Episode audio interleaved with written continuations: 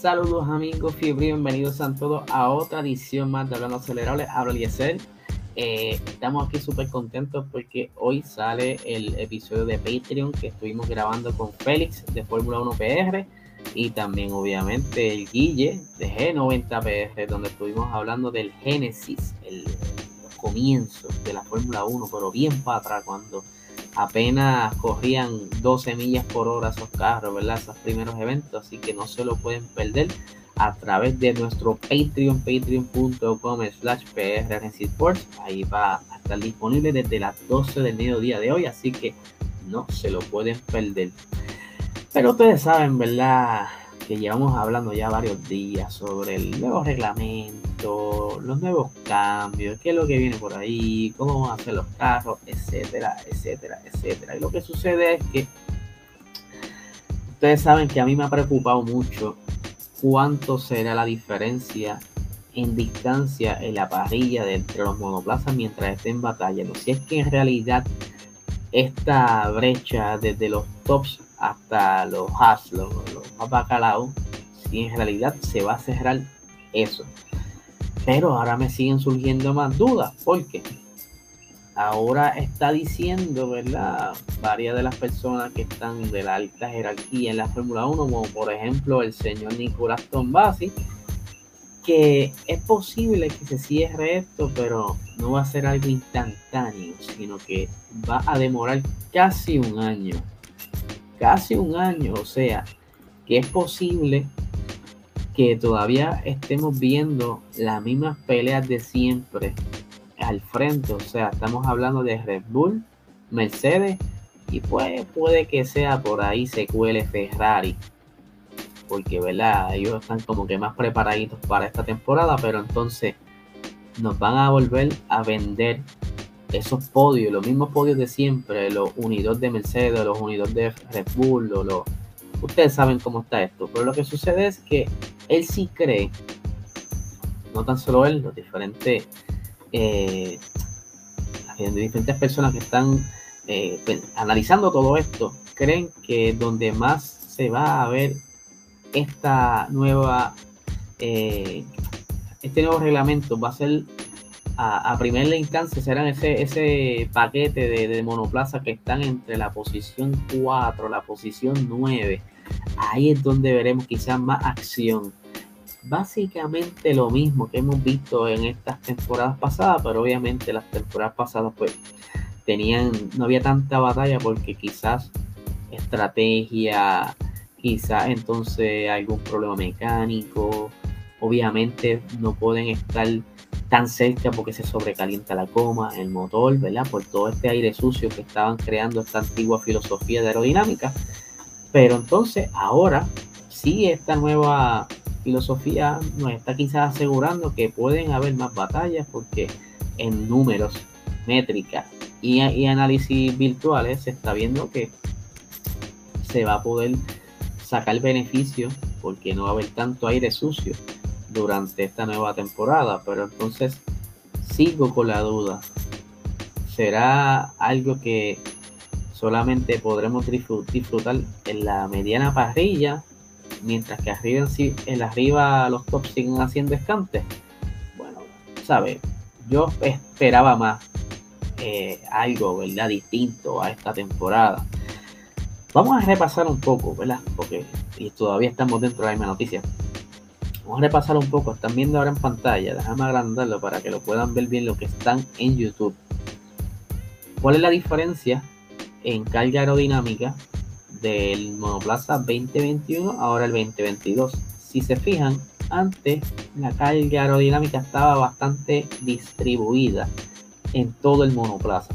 Pero ahora, con toda esta filosofía nueva, se espera que la mayor carga aerodinámica está en la parte del centro del monoplaza. ¿Por qué? Porque ellos eh, diseñaron bastante a fondo ese piso, ese nuevo eh, chasis del monoplaza, donde eh, ya no, no es plano del todo. Antes sí, antes se podía ver, ¿verdad? Que estaba esa parte de abajo sin ningún eh, túnel, pero ahora la nueva, los nuevos, la directiva va a tener eh, unos túneles donde estará pasando entonces toda, todo ese aire, obviamente creando el vacío necesario para ese downforce y estará saliendo por la parte de atrás, bien similar a los carros de la web, a los hypercars, el MP1, el MP2, que tiene ese, ese estilo de, aerodinámica en la parte de abajo del monoplaza, mientras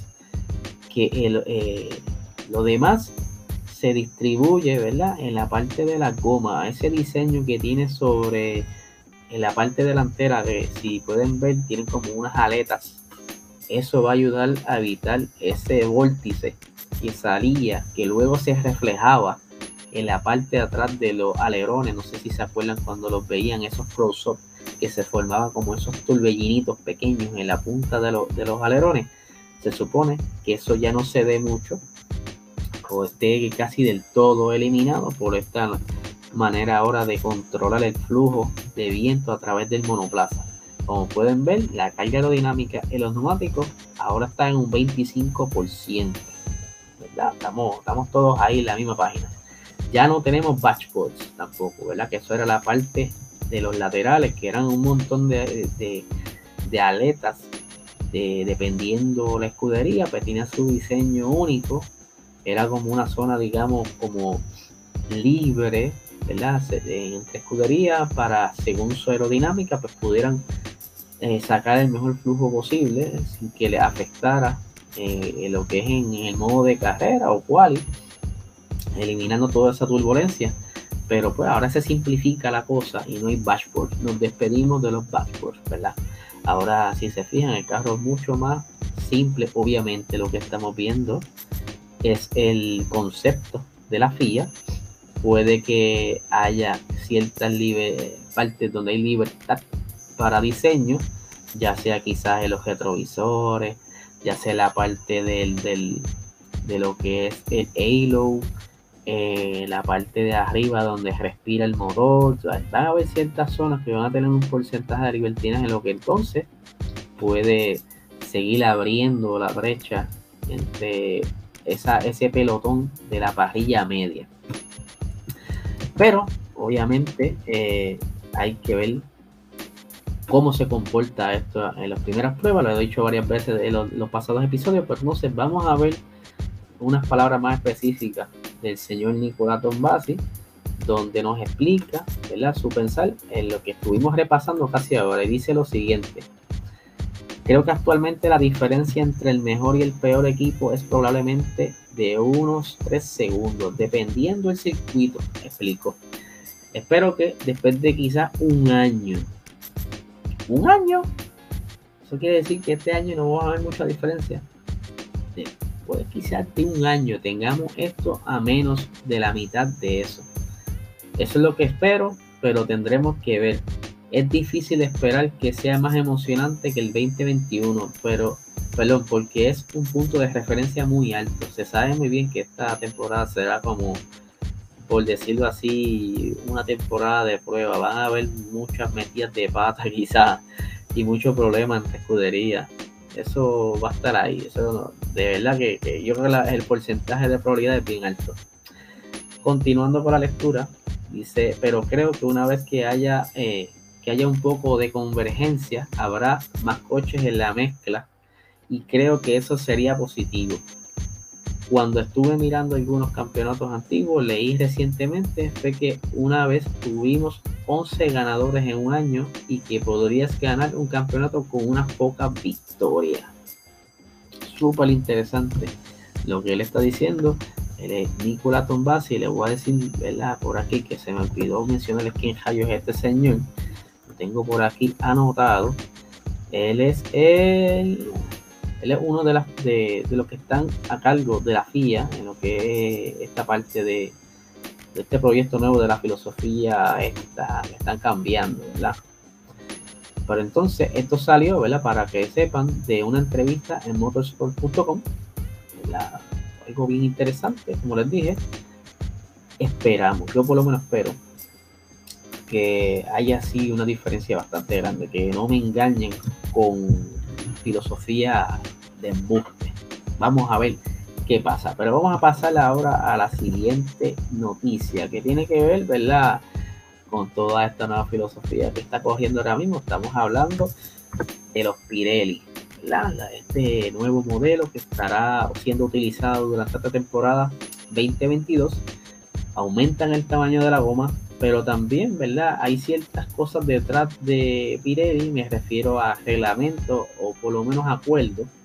Y les cuento, antes de, todo este revolut de la pandemia, pues Pirelli le proveía a, los a los equipos las gomas que ellos pidieran. Por ejemplo, si decía Mercedes, mira mano, yo quiero para este fin de semana, para el fin de semana completo, dame 20 sets de gomas soft, dame 15 mediums y dame 10 de las hards. Y pues venía Red Bull, mira, no, yo quiero arriesgarme más este fin de semana, dame 30 sets de gomas de soft, dame 10 de mediums y 5 sets de hards. Y esto pues como que los equipos le sacaban provecho porque ya ellos quizá venían con más data y sabían más o menos cómo jugar en la carrera y en la quali. Pero, dado las circunstancias de lo que estuvo ocurriendo, ¿verdad? En, la pandemia, ellos tuvieron que improvisar muchas de, la logística y muchas reglas a última hora. Y una de ellas fue esta, que entonces Pirelli le va a dar la misma cantidad de set de goma a todos los equipos. Poniéndoles un ejemplo, vas a tener para el fin de semana completo 15 sets de soft, 10 eh, sets de medium y 8 sets de hards, por ponerle un número. Y todos los equipos van a tener la misma cantidad de goma. Obviamente esto fue para como un punto de medida de ahorro por esto de la pandemia y pues eh, le han sacado provecho esto muchos de los equipos eh, eh, ve como algo positivo y esto se va a mantener en esta temporada también. Eh, y no quieren que se cambie, por lo menos los equipos no quieren que se cambie dentro de varios años, por lo menos seguir jugando con esta estrategia por el momento. Y por aquí tengo una de las expresiones, en este caso, quien está hablando aquí, le puedo decir, el, el jefe Mario Isola, que él es el, jefe de Pirelli, dice, tuvimos que tomar esa decisión para reaccionar más rápido a la pandemia, pero los equipos volvieron a decirnos que en realidad este sistema es bastante bueno. Aquí lo dice el italiano, así que al final no fue nuestra decisión con ese reparto. Lo que le estaba mencionando, le han sacado provecho los equipos a tener este control para que todo el mundo esté jugando con las mismas cartas y entonces tengan que pensar qué goma va a sacrificar en las prácticas, qué goma vas a utilizar en la, en la.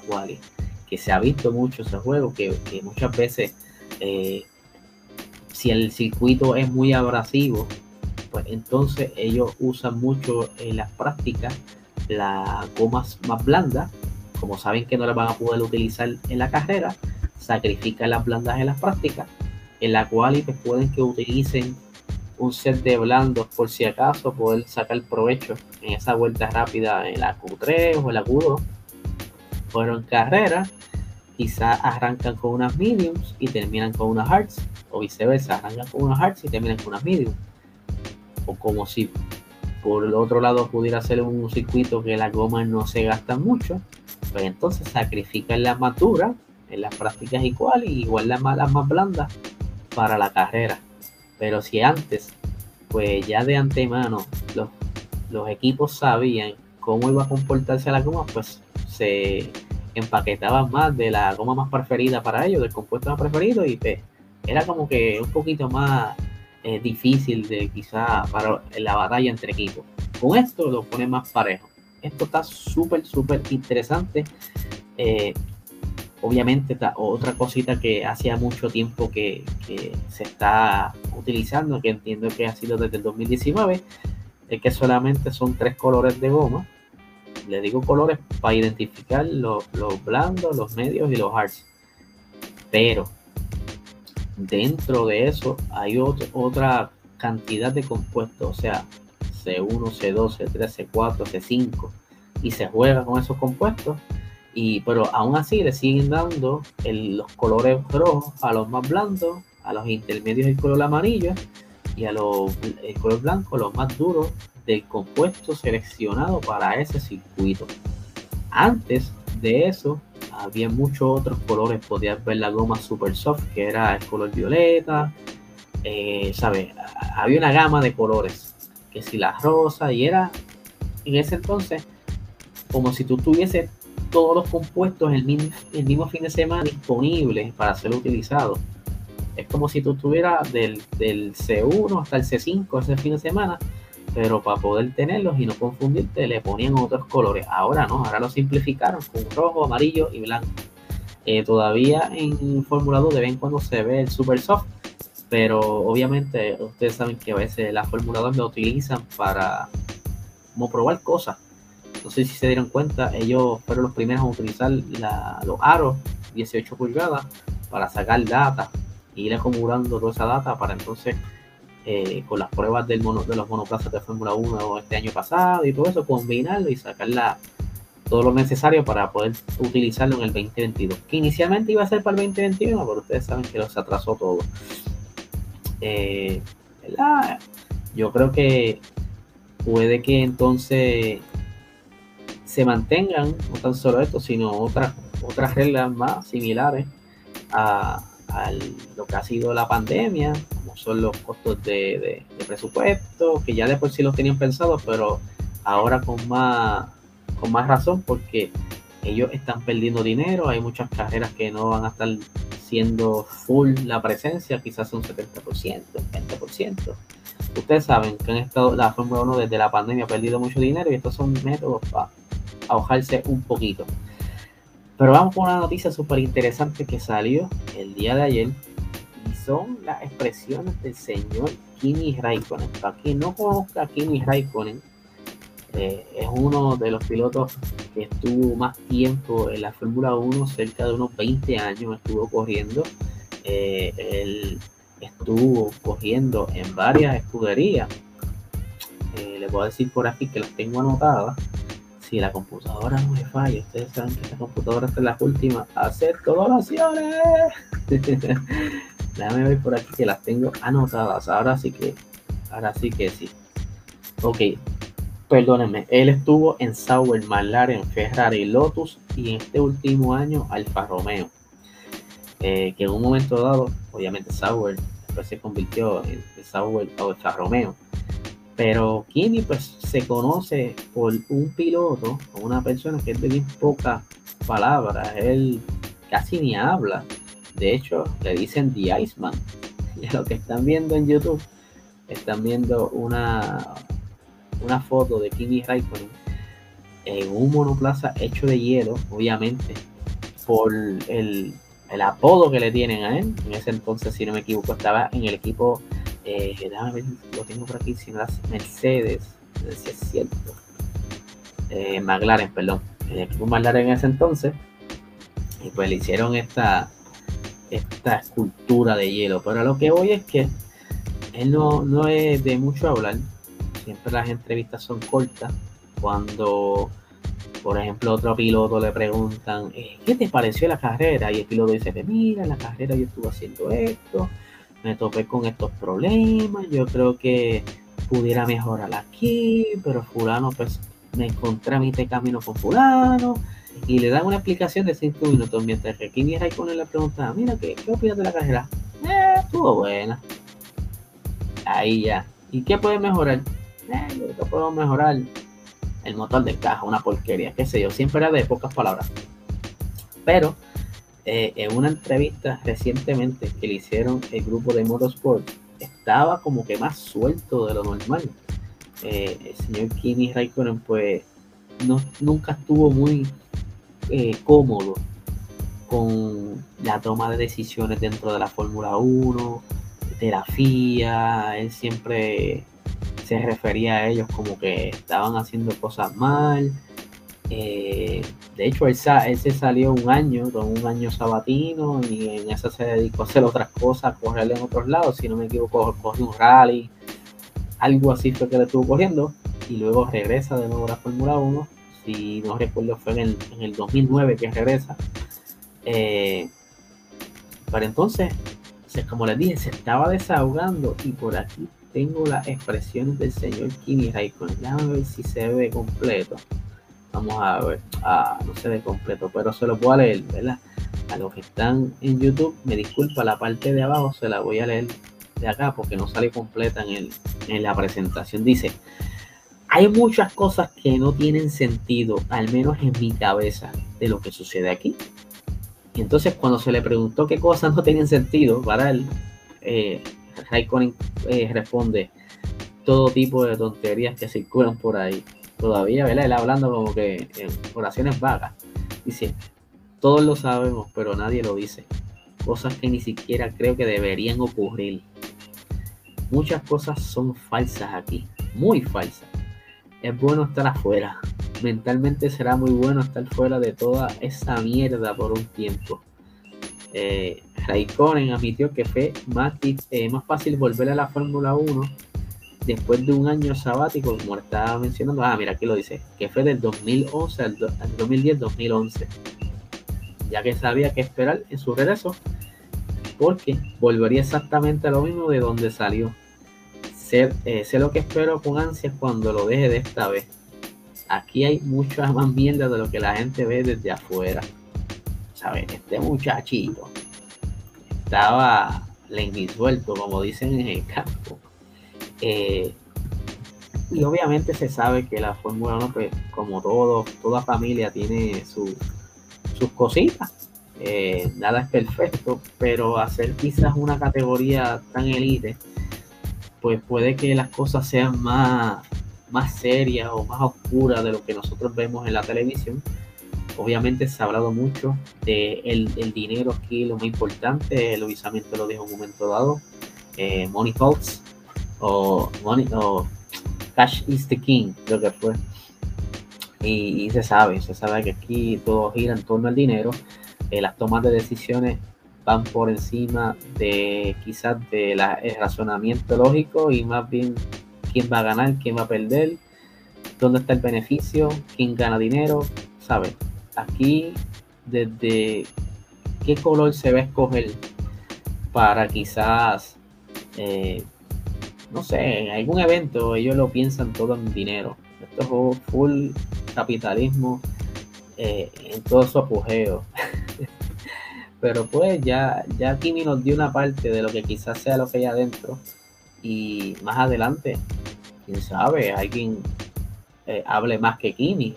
Kimi lo dijo ahí en sus palabras, en su dialecto, poco frío, pero maybe si cuando Luis Hamilton se retire, eh, que no le importe nada y esté retirado de todo el mundo, que no que haga rotolazos con todo el mundo, se desahogue quizás en un documental o en una entrevista especial hecha por alguien, no sé, Cristina, ¿sabes de Cristina? no sé, pero sí, alguien algún día va a hablar de todo, todo ese que hay allá adentro, cosas que quizás a lo mejor exageran, que es algo feo, y hay de todo en esto. Así que déjame, déjame saber qué ustedes piensan sobre esto.